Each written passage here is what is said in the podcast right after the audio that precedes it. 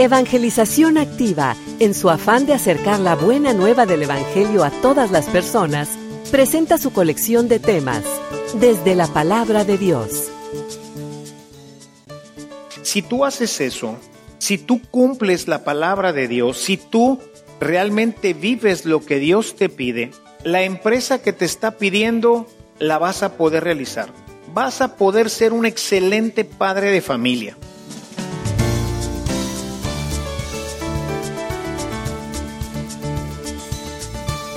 Este servicio te llega gracias a la aportación económica de nuestros suscriptores.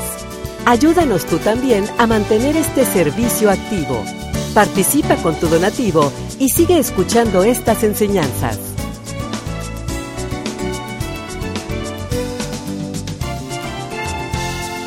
Esperamos que al escucharlos, la semilla del Evangelio dé fruto en tu corazón.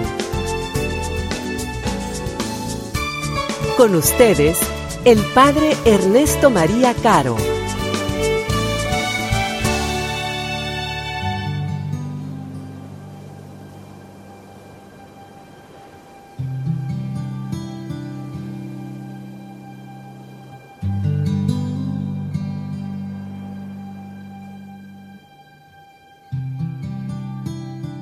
En aquel tiempo, Jesús estaba a orillas del lago de Genezaret y la gente se agolpaba en torno suyo para oír la palabra de Dios. Jesús vio dos barcas que estaban junto a la orilla. Los pescadores habían desembarcado y estaban lavando las redes. Subió Jesús a una de las barcas, la de Simón. Le pidió que la alejara un poco de tierra y sentado en la barca enseñaba a la multitud. Cuando acabó de hablar, dijo a Simón, Lleva la barca mar adentro y echen sus redes para pescar.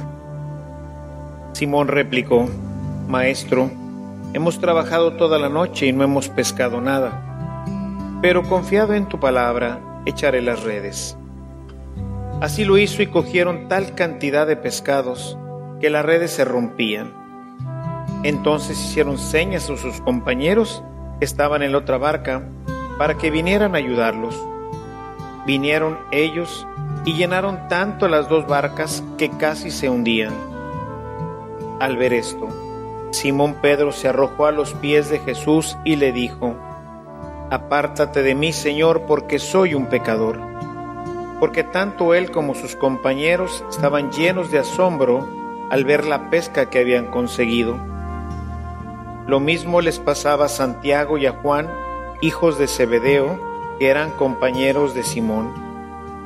Entonces Jesús le dijo a Simón, No temas, desde ahora serás pescador de hombres. Luego llevaron las barcas a tierra y dejándolo todo, lo siguieron.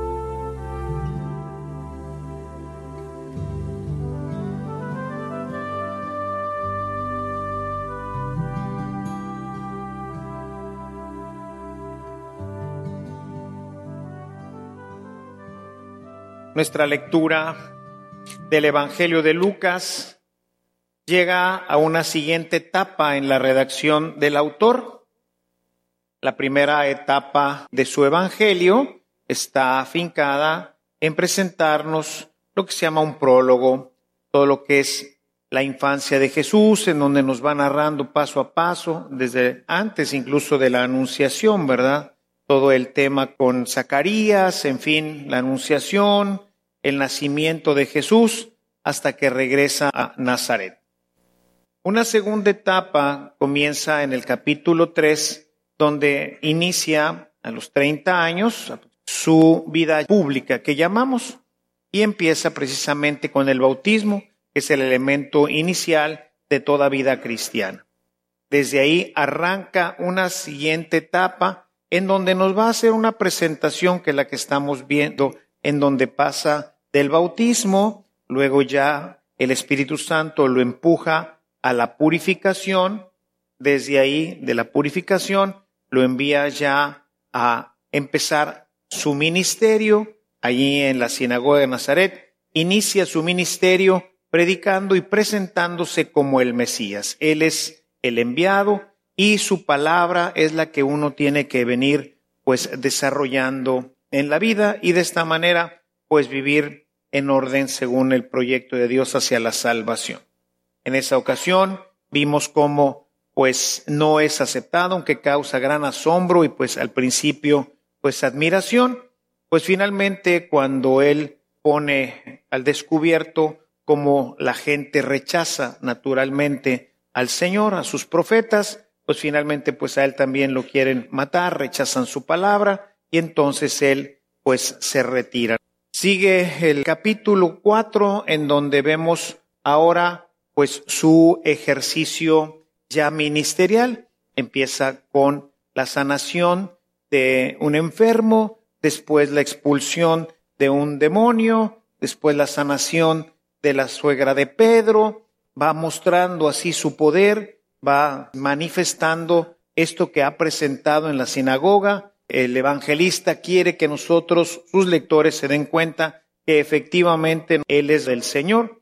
Y así continúa todo el capítulo 4, llevándonos hasta el inicio de este capítulo 5, en donde se nos presenta una nueva etapa.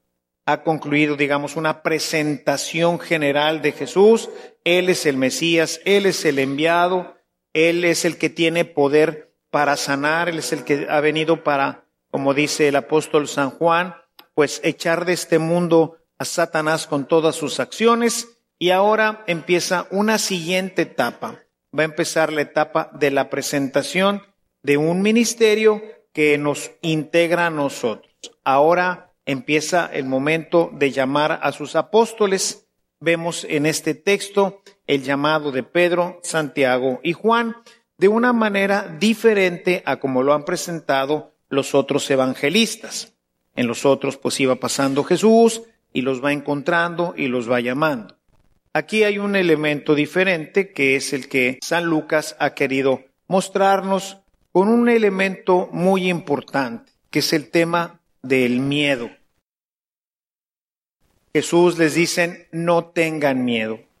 Y es que cuando nosotros nos encontramos con grandes proyectos, sentimos que el proyecto nos sobrepasa, pues sentimos temor. De manera ordinaria, ¿no? Nos hablan de la empresa que vamos a tener un ascenso y de repente nos platican de qué se trata y uno pues dice, híjole, ¿podré con el paquete de qué se trata? No es algo sencillo. ¿Y entonces qué pasa? Pues sentimos temor, sentimos miedo ante esta situación. Vemos que aquí Pedro, también Santiago y Juan dice, y todos sus compañeros se vieron atemorizados, vieron el poder de Dios en esa pesca y van como comprendiendo un poco que efectivamente Él es el Mesías y que aquí va a haber una misión diferente. Aquí en el contexto, pues vemos como que Pedro ya era conocido, ya llevaba una relación. No sabemos exactamente cuándo se conocieron, pero vemos en el capítulo anterior que Pedro invita a Jesús a su casa y ahí Jesús sana a su suegra. Entonces ya era alguien que conocía, que había visto ya el poder, pero ahora lo experimenta personalmente. Ahora él lo vive y después de esto viene la invitación. Yo los haré pescadores de hombres. ¿Qué significa esto? ¿Qué misión tan grande? ¿Qué es lo que tendremos que hacer? Y siente temor. Y el Señor hoy quiere decirnos a todos, hermanos, no tengas miedo. No tengas miedo. Esta expresión, no tengas miedo, yo estaré contigo, aparece muchísimas veces dentro de la Sagrada Escritura porque es algo que pues es natural en el hombre, sobre todo cuando el Señor se acerca a pedirnos algo. A cada uno de los que estamos aquí, Dios nos ha pedido diferentes cosas. Y si nosotros analizamos, vamos a encontrar que no son cosas simples. Pensemos en la construcción de una familia, sobre todo en el contexto en el que hoy vivimos. El problema difícil de lograr sacar adelante, por ejemplo, a los chavos y que puedan verdaderamente crecer no solamente sanos físicamente, sino sanos moralmente, sanos espiritualmente, en un mundo que promueve todo tipo de perversión, particularmente a través del más media, ¿no? a través de televisión, a través del cine, a través de la radio y ni qué decir a través del Internet. Entonces, lograr que logren salir adelante es todo un reto, es una misión de la cual a veces no somos muy conscientes. Por eso ahora estoy haciendo esta serie que no sé si la están por ahí siguiendo, si no los invito a seguir ahora un canal que he establecido ahí con mi nombre, Ernesto María Caro, donde he sacado no vivas en una burbuja, porque de repente no nos damos cuenta de la gran peligrosidad de un montón de elementos con los que conviven los chavos. Porque como nosotros, pues ya no estamos en ese canal, nosotros trabajamos y traemos, o sea, vivimos en un mundo súper acelerado, entonces no nos damos cuenta de muchos peligros que hoy ellos tienen, bien cerquita, y que pueden echarle a perder la vida.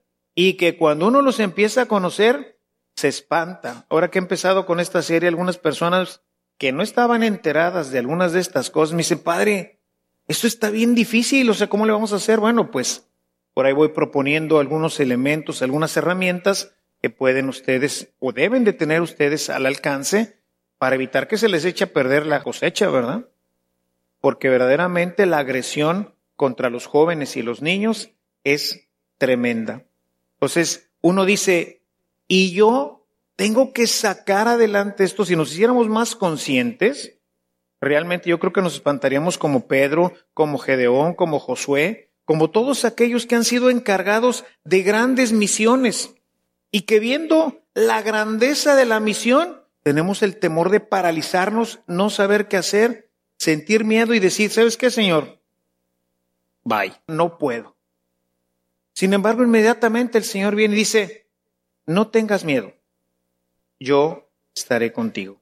Quisiera que leyéramos este texto que me parece de los más emblemáticos. Quisiera que viéramos este texto en donde Dios le encomienda a Josué la conquista de la tierra. Imagínense ustedes que ahora le está encargando a este hombre que él sea el que lleve adelante la proeza de conquistar toda una tierra con un puñado de hombres.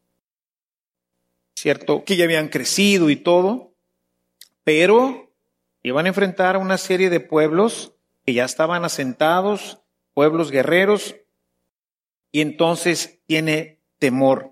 En el versículo 5 del capítulo 1, donde inicia esto, dice, Nadie podrá resistir ante ti mientras vivas. Yo estaré contigo. Yo estaré contigo como estuve con Moisés. No te dejaré ni te abandonaré. Sé fuerte y valeroso, porque tú entregarás a tu pueblo en posesión la tierra que juré dar a sus antepasados. Sé fuerte y valeroso, para cumplir fielmente todo lo que te ordenó mi siervo Moisés. Ojo aquí, no te desvíes ni a derecha ni a izquierda y triunfarás en todo lo que emprendas. Ten siempre en tus labios las enseñanzas del libro de la ley. Medítalo día y noche para cumplir exactamente todo lo que está escrito en él. Así prosperarás en todas tus empresas y tendrás éxito. Yo te he mandado que seas fuerte y valeroso no temas ni te acobardes, porque el Señor tu Dios estará contigo donde quiera que vayas. No temas, no te atemorices, yo voy a estar contigo. Pero para que esto funcione, para que tengas éxito en todas tus empresas, tú tienes que observar mi ley. Tienes que cumplirla completamente. Dice, no te apartes ni a derecha ni a izquierda. Si tú haces eso, si tú cumples la palabra de Dios, si tú realmente vives lo que Dios te pide, la empresa que te está pidiendo la vas a poder realizar. Vas a poder ser un excelente padre de familia. Vas a poder ser una excelente madre de familia. Vas a poder ser un excelente esposo, una excelente esposa. Vas a poder salir adelante en todas tus empresas. Pensemos en la universidad, pensemos en esas áreas de nuestra vida para la que de repente no nos sentimos capacitados. Recuerdo el caso, por ejemplo, del santo cura de Ars. El santo cura de Ars Era un hombre muy santo, muy bueno, pero tenía poca cabeza.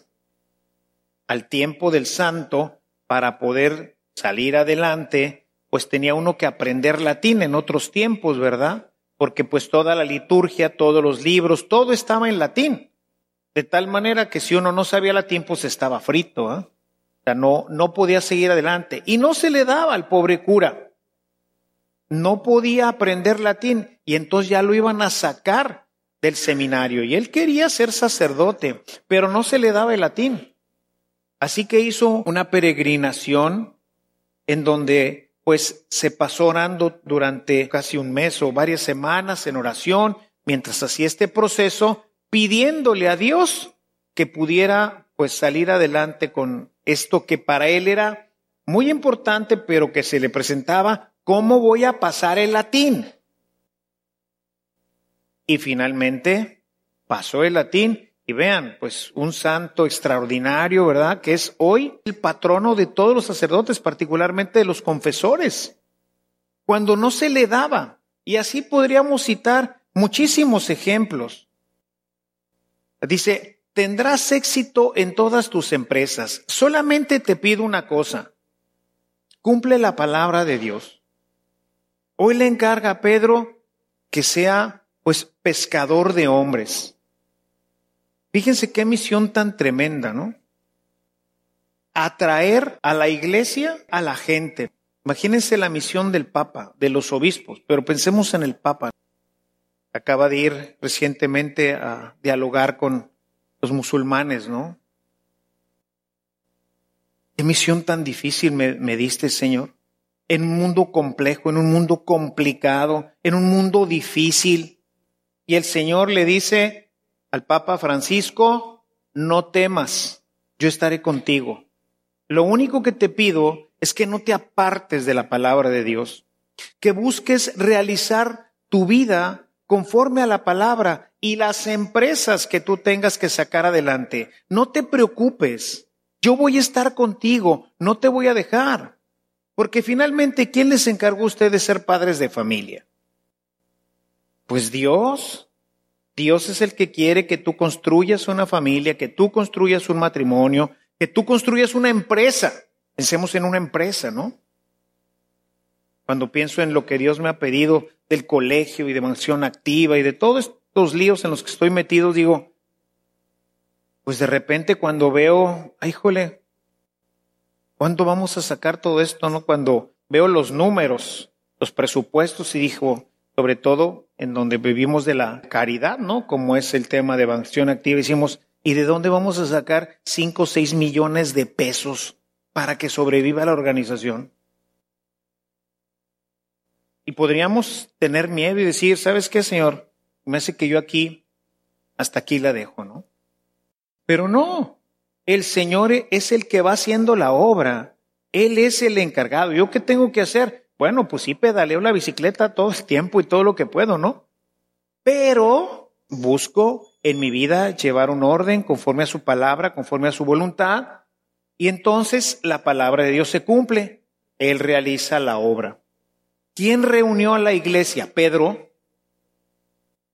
No, fue Dios. En medio de persecuciones, en medio de muchísimos problemas, los apóstoles lograron desarrollar lo que hoy tenemos y llamamos la Iglesia Católica. No fue fácil, pero seguramente que Pedro recordaría, como yo lo recuerdo tantas veces, no temas, yo estoy contigo.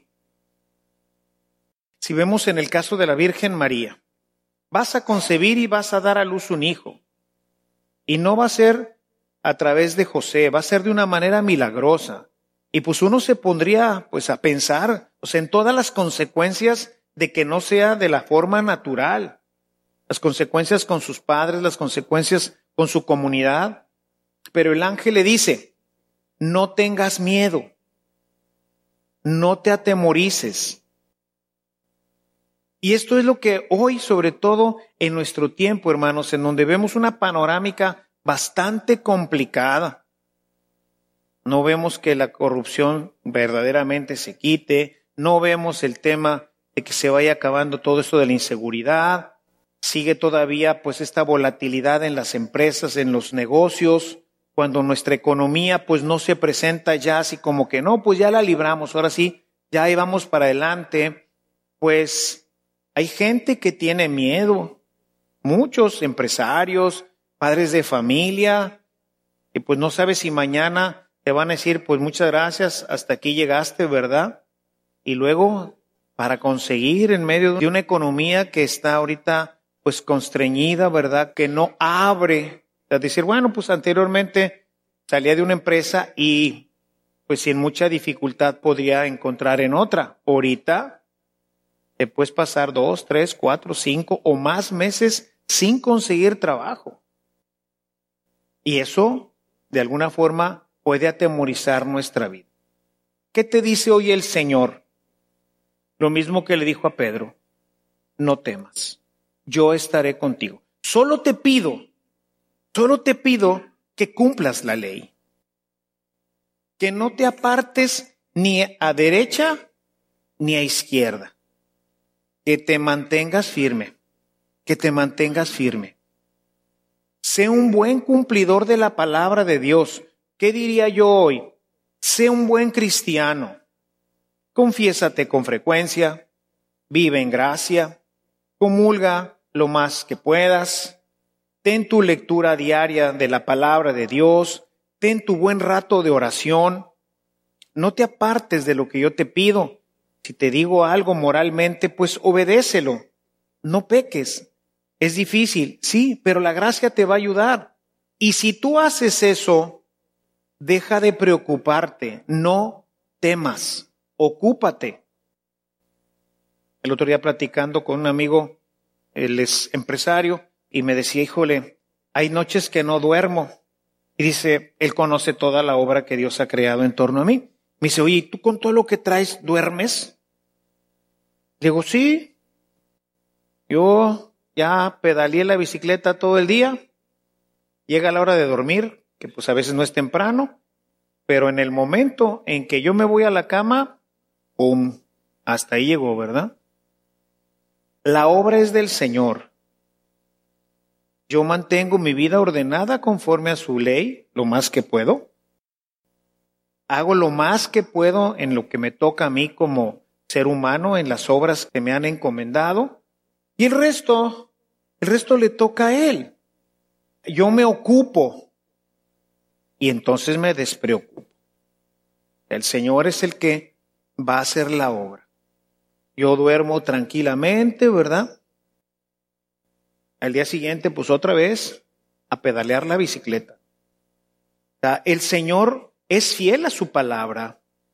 Si tú cumples, le dice a Josué, si tú cumples mi ley y no te apartas de ella, así como estuve con Moisés, así voy a estar contigo. A ti te mando a la guerra pero vas a vencer. Si nosotros leemos la conquista, ¿qué hizo para que se cayeran las murallas de Jericó? ¿Le tiró cañonazos o qué? No. Simplemente rezó, rezó, tocó las trompetas al final y ¡pum! se cayeron. Dios obra portentosamente, hermanos. Por eso Lucas ha querido dejar de manifiesto en el capítulo 4 principalmente, ya desde el final del 3, pero el capítulo 3 y en el capítulo 4, ¿con quién estamos hablando? Y para que no se nos olvidara, después de que predica Jesús allí en el lago, ¿ah?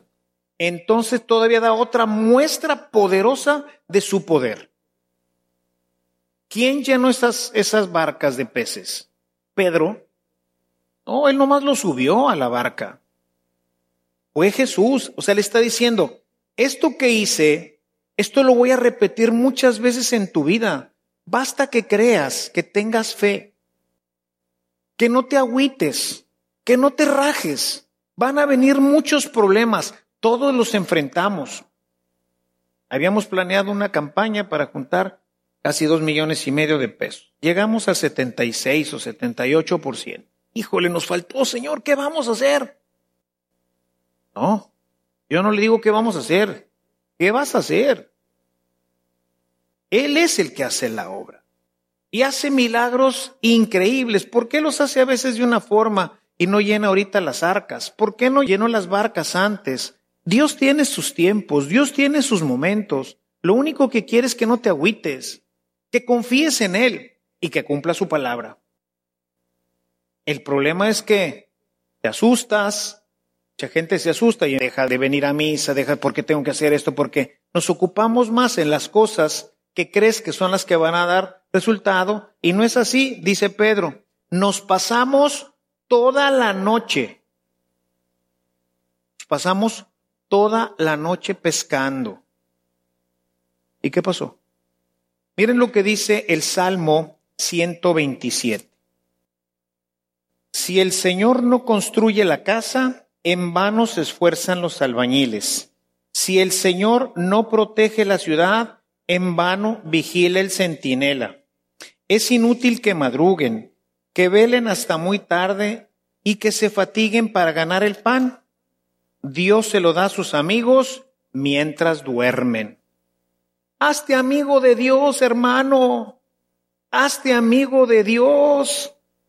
Él se lo da a sus amigos mientras duermen. Él es el que llena las barcas. Él es el que sana a los enfermos. Él es el poderoso. Entonces, confía en Él. ¿Qué te pide? Cumple mi palabra. No te desvíes ni a derecha ni a izquierda. Y si tú haces eso, no te preocupes. Yo me ocupo. No quiere decir siéntate en una barca, siéntate en una banquita, vete a la hamaca y yo te voy a hacer llover pan. No, eso nada más pasó en el desierto porque no había ninguna otra forma. Hoy no. No tengo trabajo, pues tu trabajo es conseguir trabajo, así que ponte las pilas y empieza a caminarte toda la ciudad, a dejar currículums.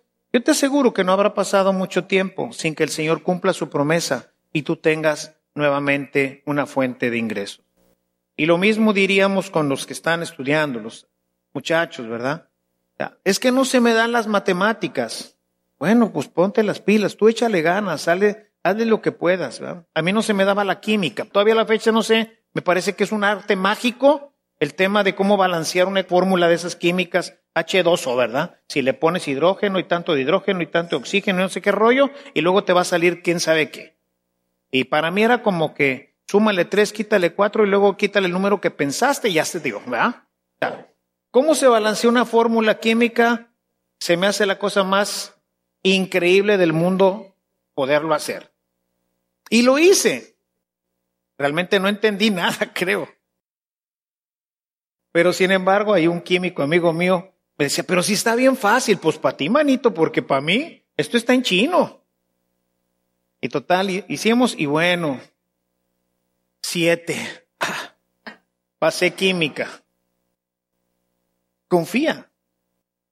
Dios hace cosas increíbles en nuestra vida ordinaria. Les digo, pasar química, cosas que se nos hacen dificultad, ¿no? Pero no me fui a la iglesia y me puse a rezar y rezar. Mañana tengo examen, Señor. Tengo examen de química. Ayúdame a pasar, ayúdame a pasar, por favor. Ya sabes que no se me da. No. Sí recé.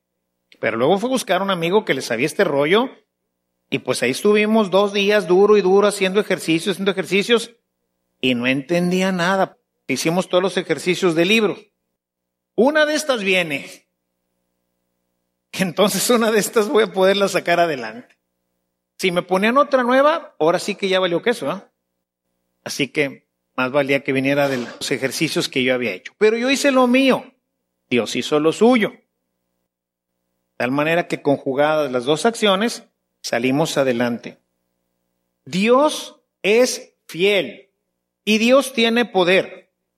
Quisiera terminar nuestra reflexión con otro texto como para enfatizar, para que les quede bien claro y no tengamos miedo, no tengamos temores en esta época difícil en que pues vemos muchas situaciones complicadas en la familia, los mismos esposos, ¿verdad? Encuentran más dificultad que otras veces tenemos dificultad con los chavos, los chavos encuentran mucha dificultad, sobre todo los que quieren ser buenos cristianos, pues se encuentran con mucha dificultad entre sus amigos, ¿verdad?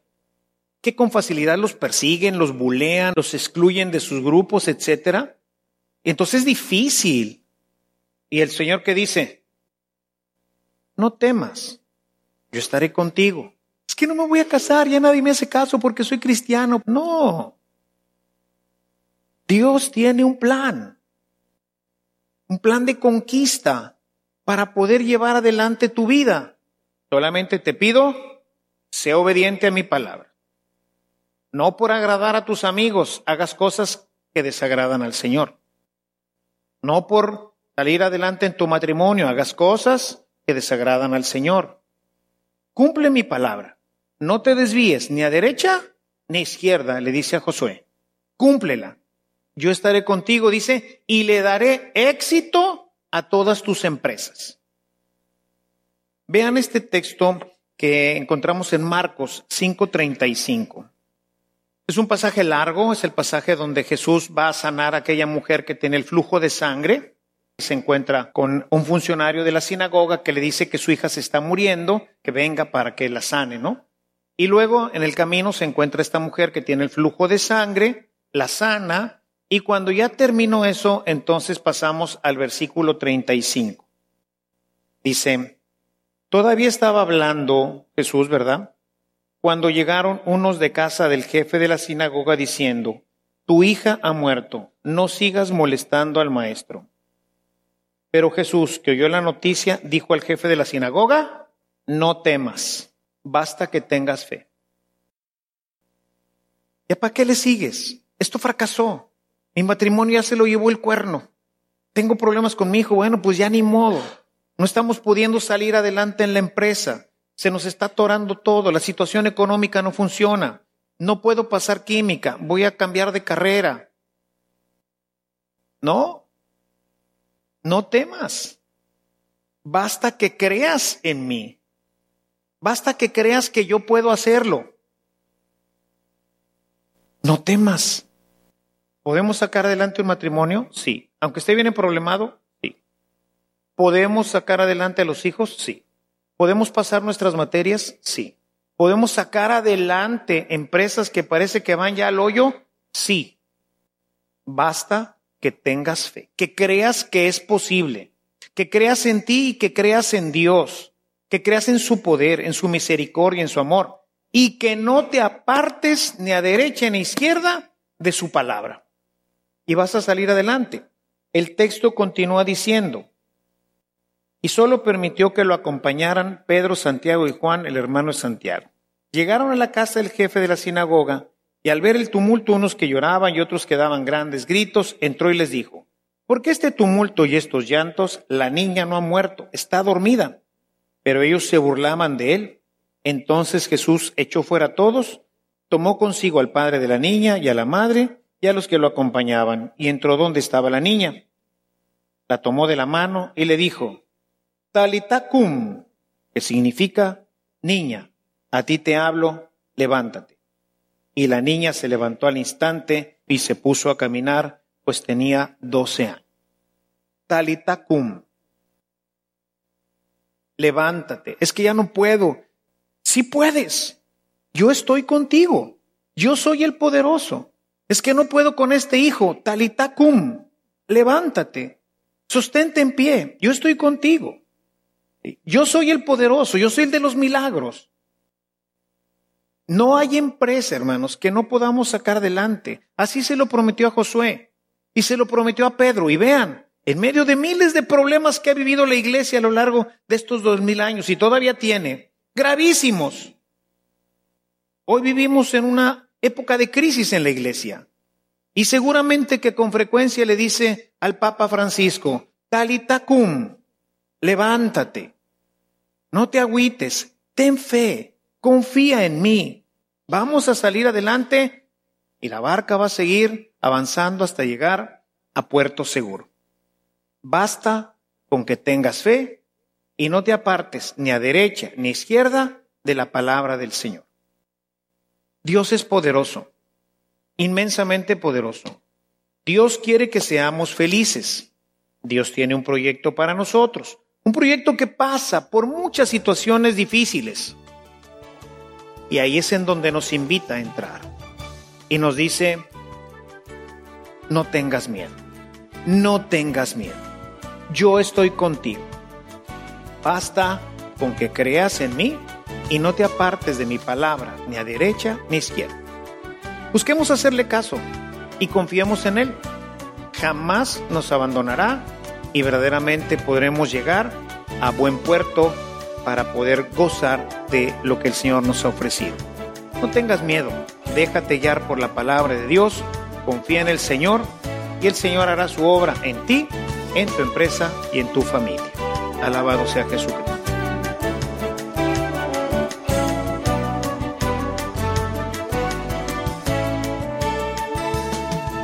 Si esta reflexión ha sido de utilidad para su vida espiritual, le invitamos a visitar nuestra página en internet www.evangelizacion.org.mx, en donde encontrará otros temas que seguramente continuarán produciendo fruto en usted.